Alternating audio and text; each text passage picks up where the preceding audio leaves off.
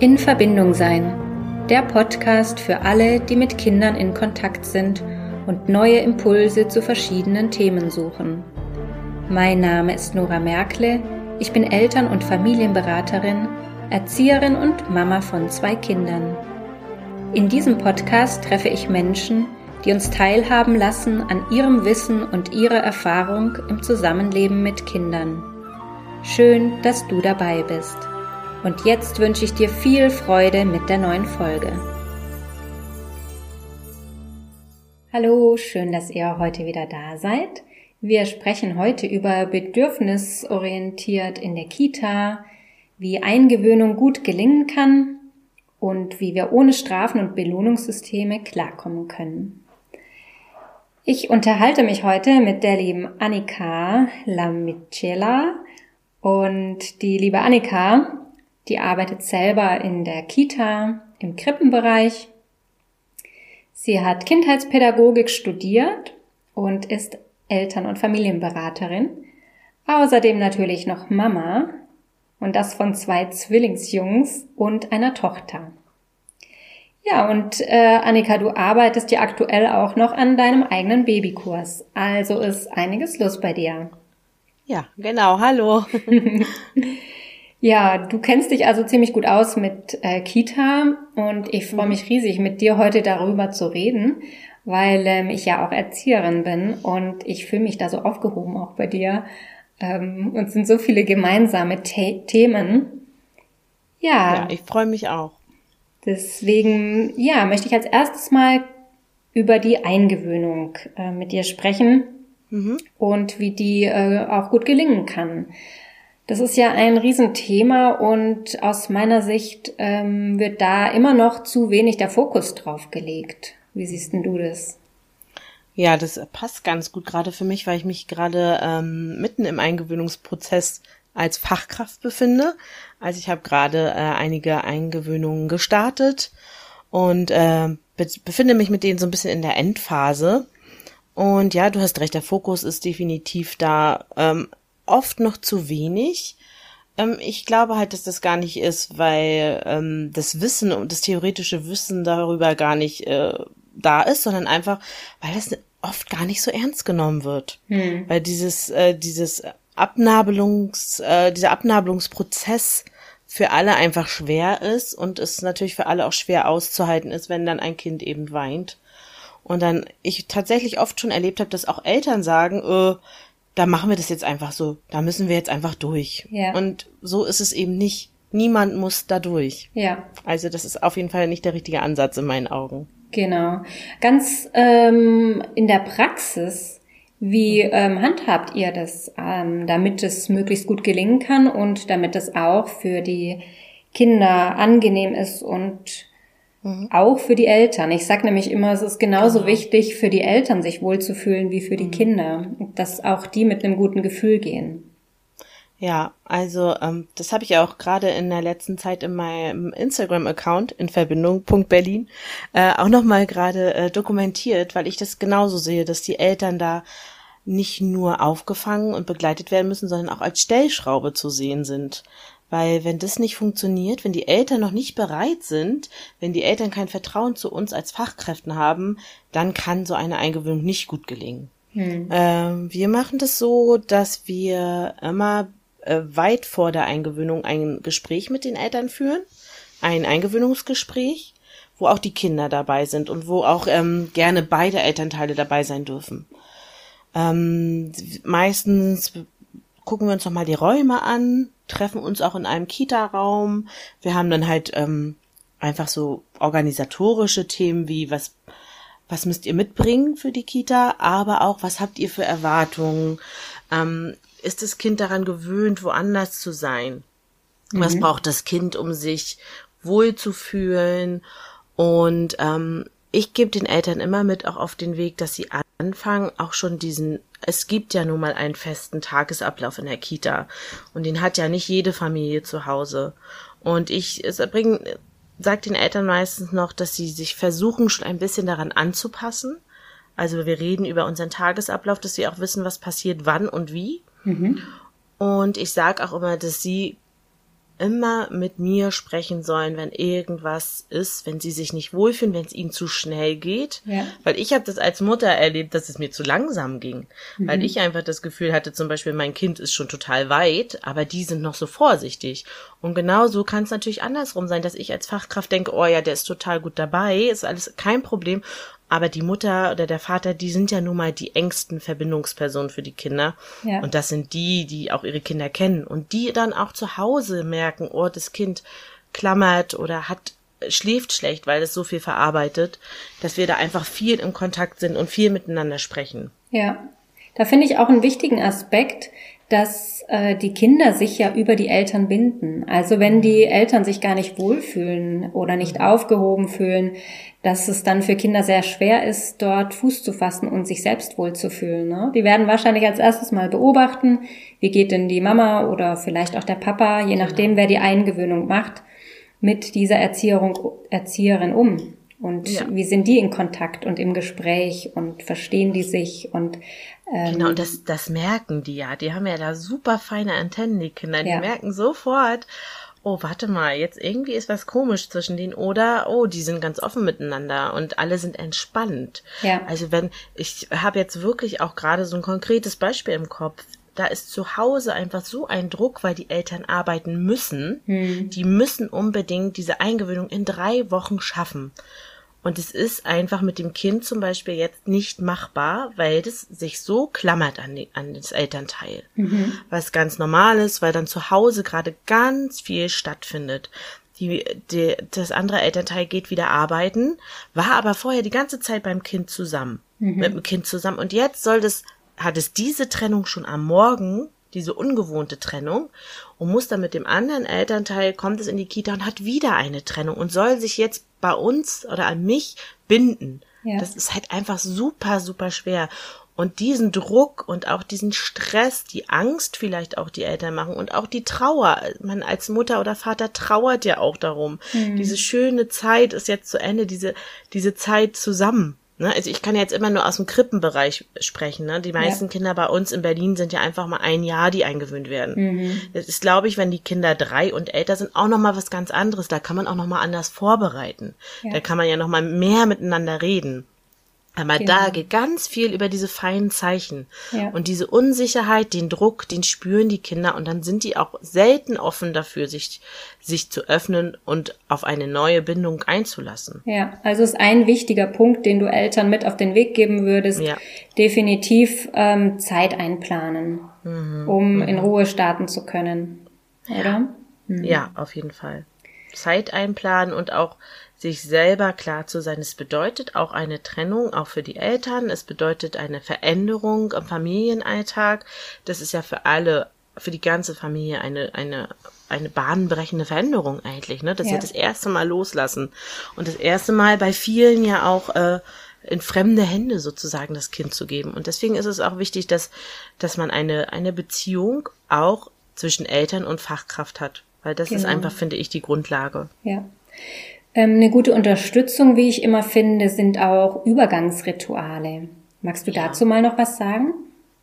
Ja, ich finde einfach ähm, auch die, nicht nur Rituale, also natürlich, ähm, du meinst jetzt auch äh, im Alltag, wenn zum Beispiel die erste Trennung stattfindet, dass es immer zu, dass diese Eingewöhnung an sich einen ja, gleichen also, Ablauf hat.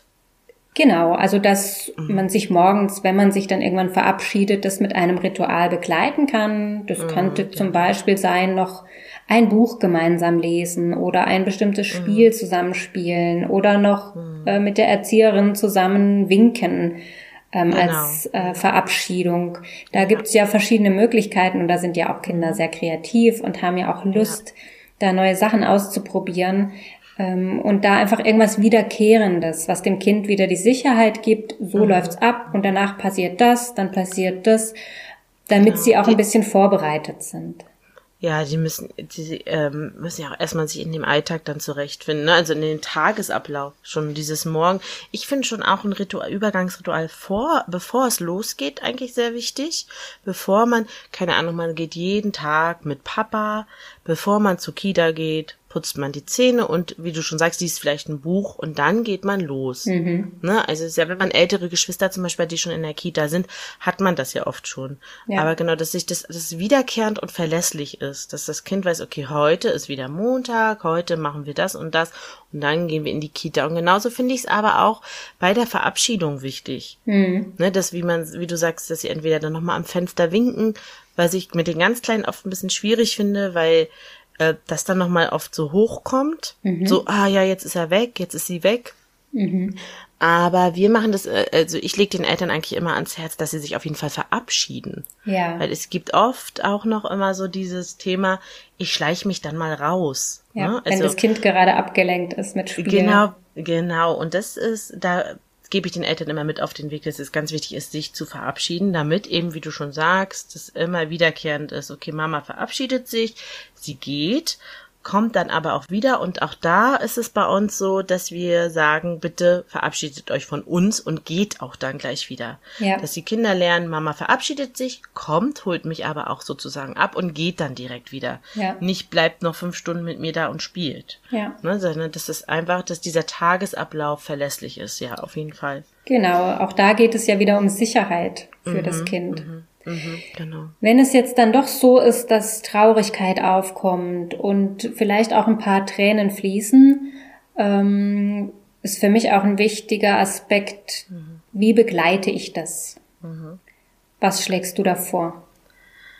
Ja, ich finde, es gibt auch sehr unterschiedliche, unterschiedliches Weinen. Also, ne, es ist, also unterschiedliche Bedürfnisse, die eigentlich durch dieses Weinen ausgedrückt wird. Oft finde ich, wenn die Eingewöhnung ähm, gut verläuft, sag ich mal, also die ersten Trennungen stattfinden, dann ist es oft eher so ein Protestwein, so, oh, ich habe jetzt finde das total blöd, dass sie jetzt weggegangen ist aber ich lasse mich beruhigen. Das, mhm. Also für uns ist auch immer so ein, das ist für mich immer so ein Signal, so okay, das Kind lässt sich beruhigen. Und genau das ist ja das, was wir, weshalb diese Eingewöhnung stattfindet. Damit das Kind merkt, okay, die Person, bei der ich jetzt bin, der kann ich auch vertrauen, die versteht mich wir, also ich verbalisiere dann einfach auch oft und sag, Mensch, du bist ja total traurig, dass Mama weggegangen ist. Das kann ich verstehen, aber die kommt wirklich gleich wieder. Komm, wir gucken mal hier das Buch an oder wir spielen das. Manchmal, es gibt auch Kinder, die das gar nicht wollen, die einfach nur auf dem Arm sein wollen, die gar nicht irgendwie abgelenkt werden wollen, sondern die getröstet werden wollen, die ja. einfach gehalten werden ja. wollen. Das ist halt so vielseitig, aber ich finde schon, dass das Weinen einfach als Signal als, als Ausdrucksweise gewertet werden sollte. Zu, ich bin halt traurig, weil meine Mutter oder mein Vater, mit dem ich jetzt einfach auch ein Jahr oder länger zu Hause war, weggegangen mhm. ist.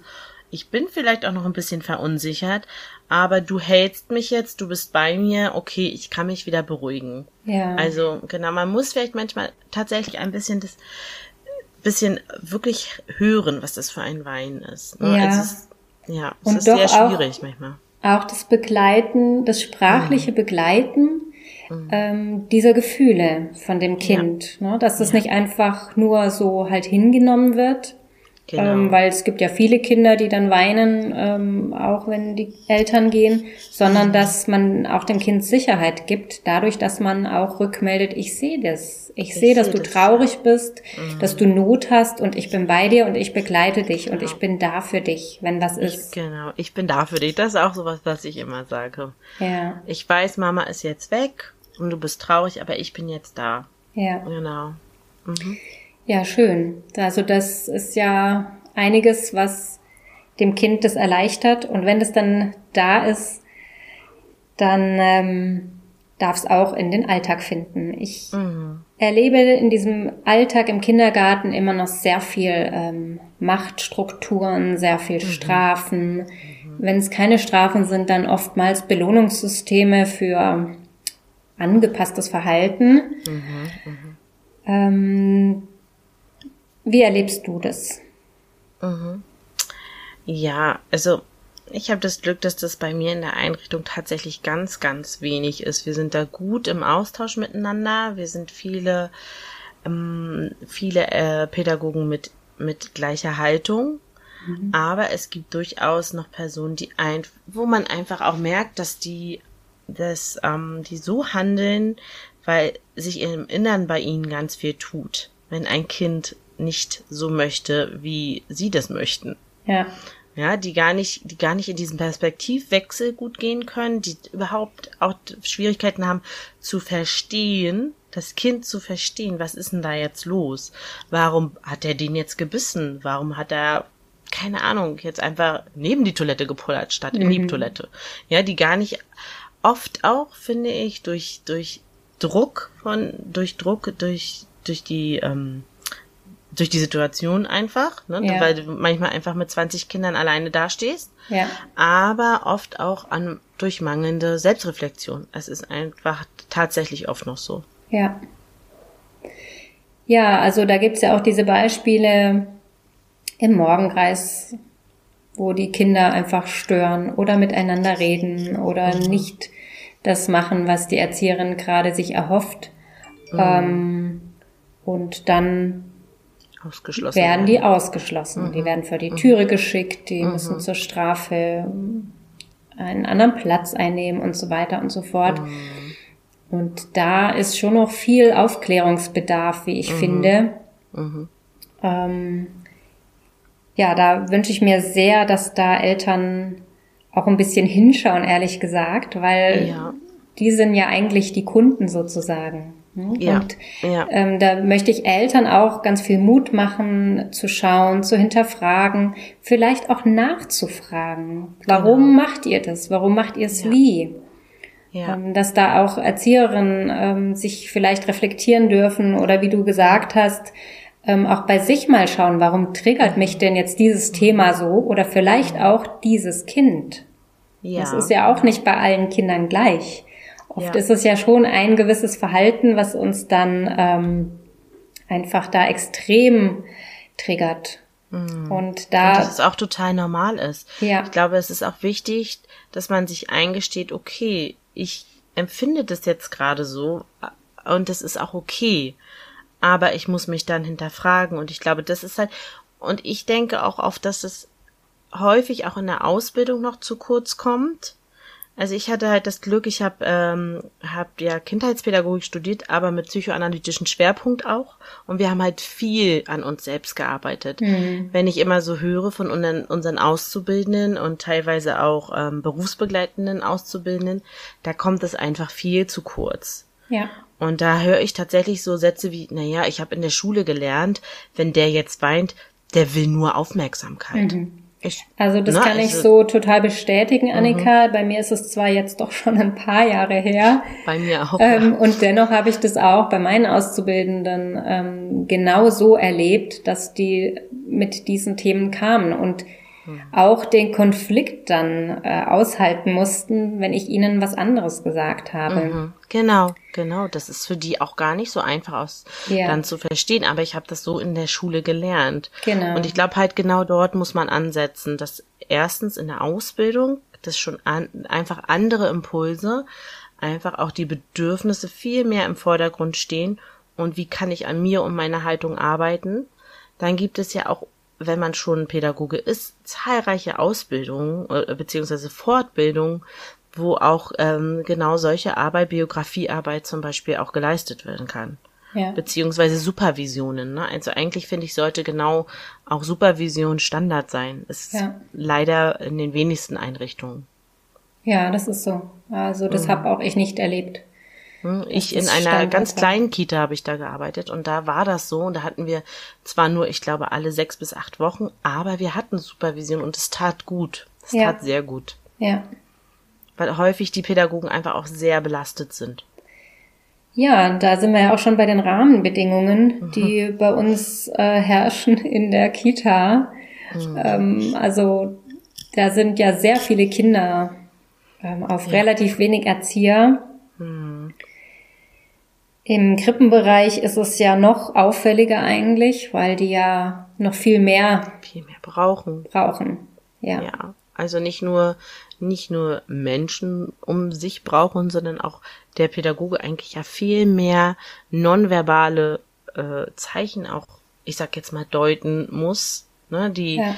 meisten können ja ähm, mit einem ja noch nicht wirklich äh, ihre Bedürfnisse ausdrücken. Also es ist schon viel Beziehungsarbeit, die da stattfinden soll, einfach damit es den Kindern gut geht und auch, dass die Kollegen untereinander Zeit haben zu beobachten und miteinander zu reden. Also ich merke das gerade sehr. Ich habe Gott sei Dank gerade eine gute, ich sag mal, Eingewöhnungspartnerin, die mhm. parallel auch eingewöhnt ähm, und wir ganz viel auch über unsere Beobachtungen sprechen. Und manchmal sieht man ja auch die Dinge nicht so, wie sie vielleicht sind, beziehungsweise jeder hat eine andere Sichtweise.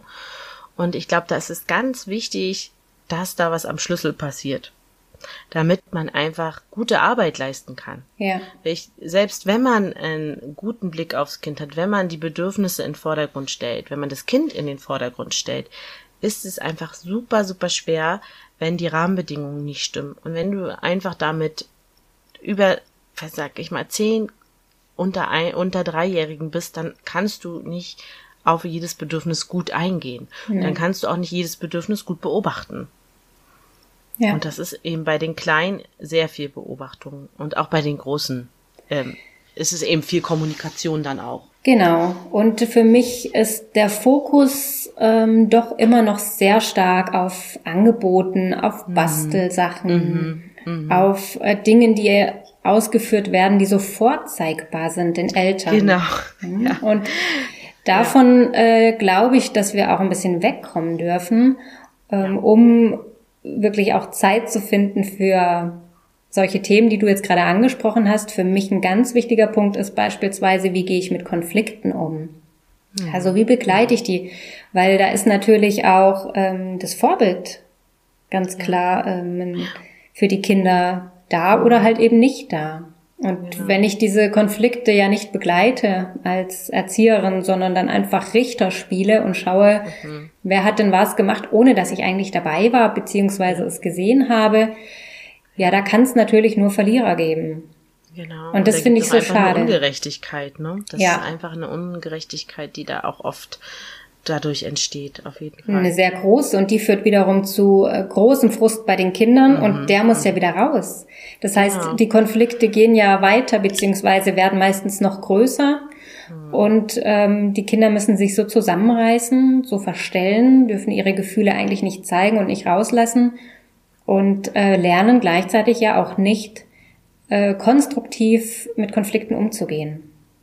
Oder auch natürlich dieses Vertrauensverhältnis, finde ich, dass man kommen darf zu der Erzieherin und sagen darf, schau mal, so, das und das ist passiert oder der macht das und das.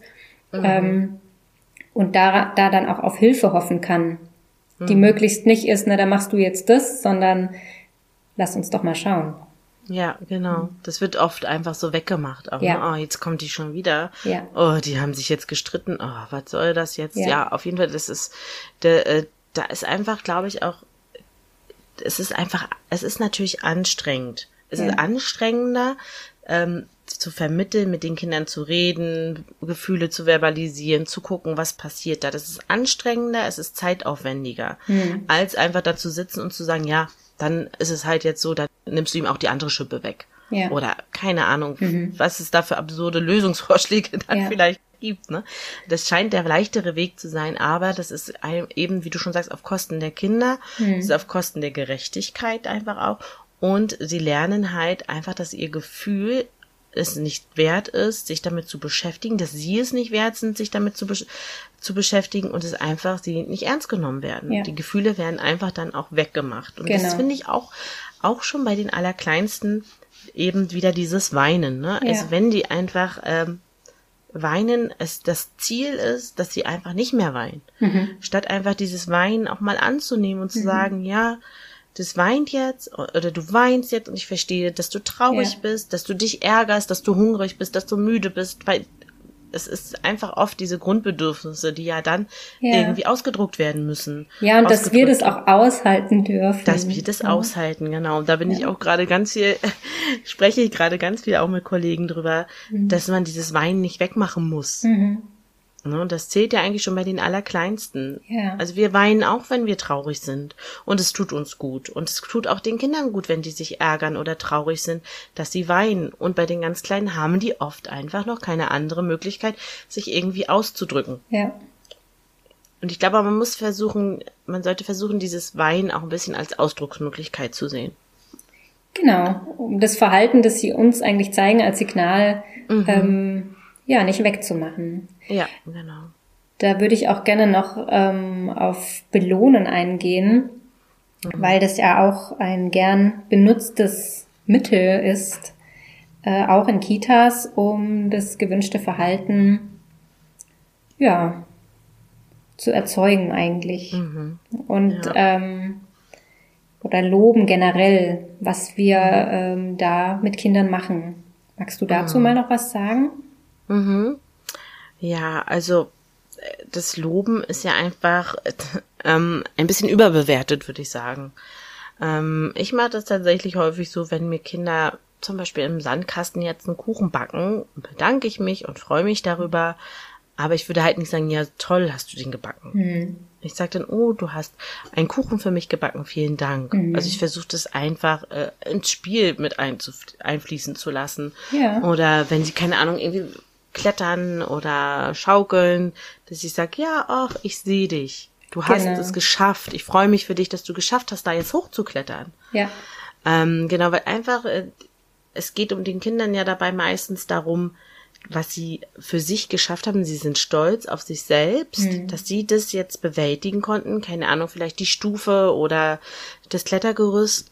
Und man macht halt, ähm, man belohnt, wenn man dieses, dieses Lob ausspricht, ist es halt eher so, dass man die Sache belohnt, beziehungsweise sagt, ne, diese Sache eben so, so hervorhebt und nicht, dass das Kind einfach, das möchte einfach nur, dass man das sieht, dass man es ja. wahrnimmt. Es geht nur darum wahrzunehmen und zu sagen, ja, ich sehe dich. Genau. Ich freue mich, dass du es geschafft hast. Ja. So, ne? Aber nicht einfach nur diese Sache immer bestärken und ja. hervorheben. Ja.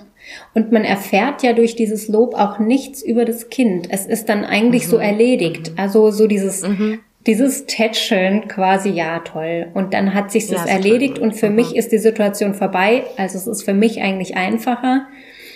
Gleichzeitig erfahre ich natürlich auch nichts über die Person dahinter. Mhm, mhm.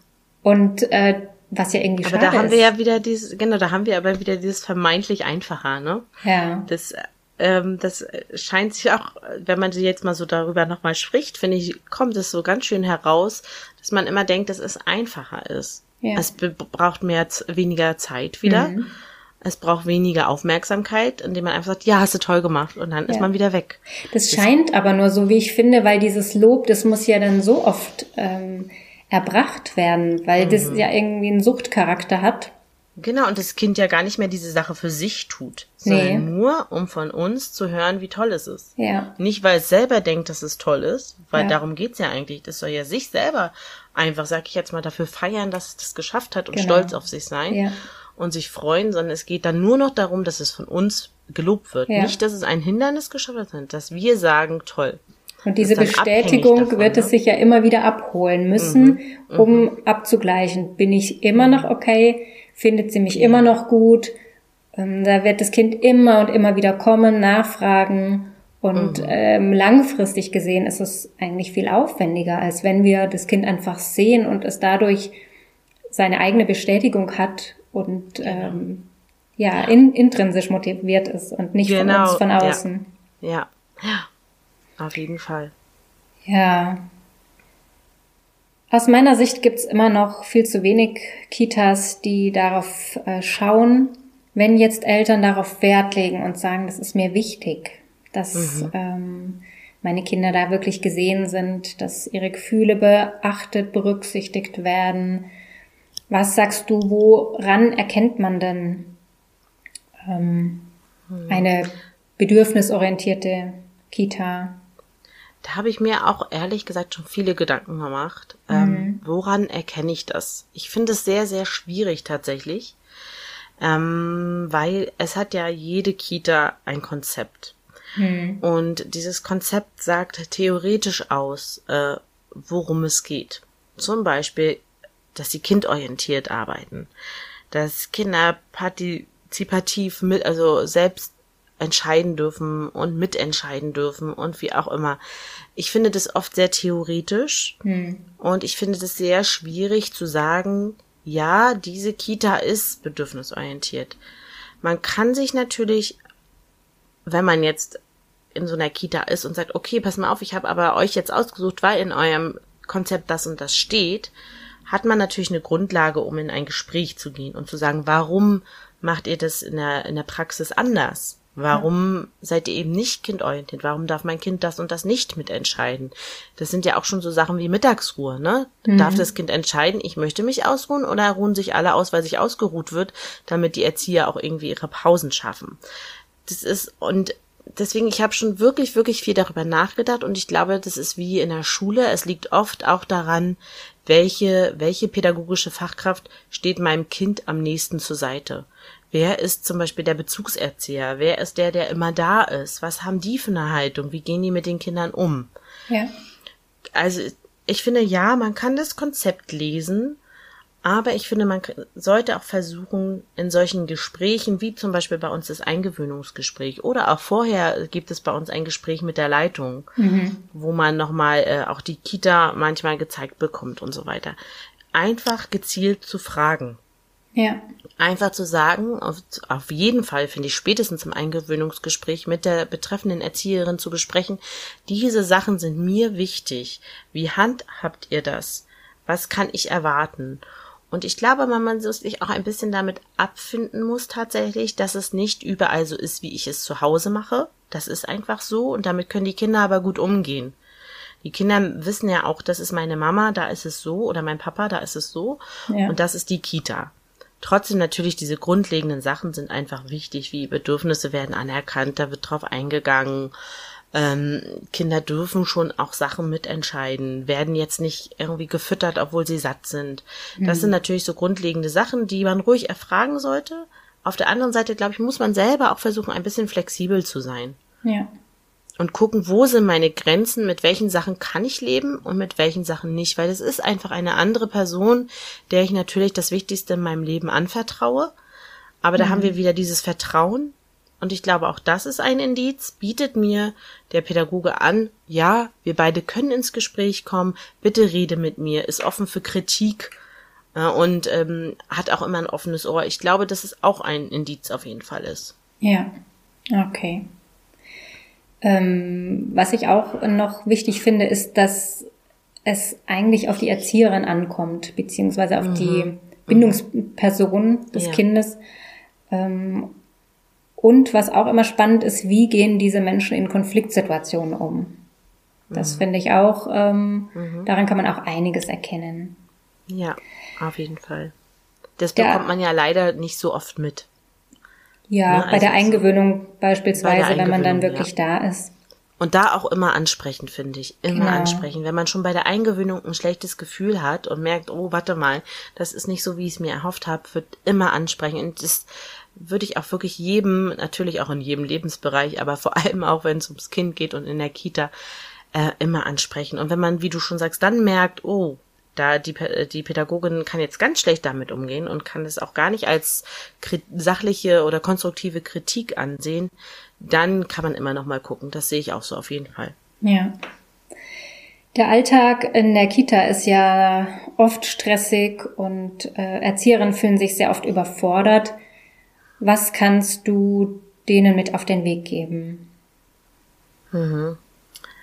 Ich kann denen mit, würde ihnen gern mit auf den Weg geben, dass sie, wenn, dass sie an sich selbst glauben, dass sie ähm, auch viel reflektieren, dass sie versuchen, auch Kolleginnen ähm, im Alltag zu haben, mit denen sie sich so ein bisschen verbinden können, mhm. ähm, mit denen sie vielleicht ähm, die gleiche Ansicht teilen, oder ähm, auch die Haltung einfach ähnlich ist, weil oft ja auch dieser dieser Konflikt in einem Team, in einem Kita-Team auch ist zwischen unterschiedlichen Haltungen einfach, dass man aufklärt, wenn man die Kraft und die Zeit dazu hat, auch wirklich ins Gespräch gehen ähm, mit der Leitung, wenn man überlastet ist oder wenn man keine Ahnung einfach ähm, Sachen sieht in der Kita, ich sag jetzt mal Grenzüberschreitungen bei Kindern, also von Pädagogen an Kindern oder so, ja. dass man immer auch, auch dort ins Gespräch geht und versucht ein bisschen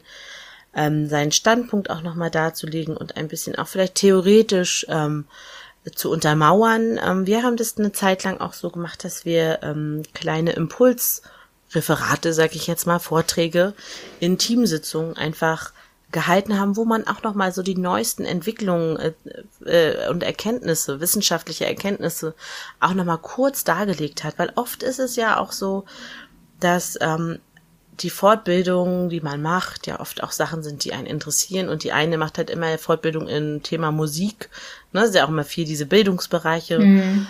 aber dass man vielleicht auch ähm, guckt, dass man da gemeinsam einen Weg findet. Ja. Und ansonsten, wenn es um, um so strukturelle Dinge geht, finde ich das tatsächlich schwer, ähm, sich zu entlasten. Und ich glaube einfach, dass es wichtig ist, dass man diese Belastung, die man auf der Arbeit spürt, ähm, kundtut. Wir haben ja auch die Möglichkeiten, zum Beispiel Überlastungsanzeigen zu stellen bei unserem Arbeitgeber. Das und das sollte man einfach machen, mhm. auch um sich selber zu entlasten und nicht noch mehr zu belasten, indem man Verantwortung zum Beispiel für viel zu viele Kinder übernimmt. Mhm.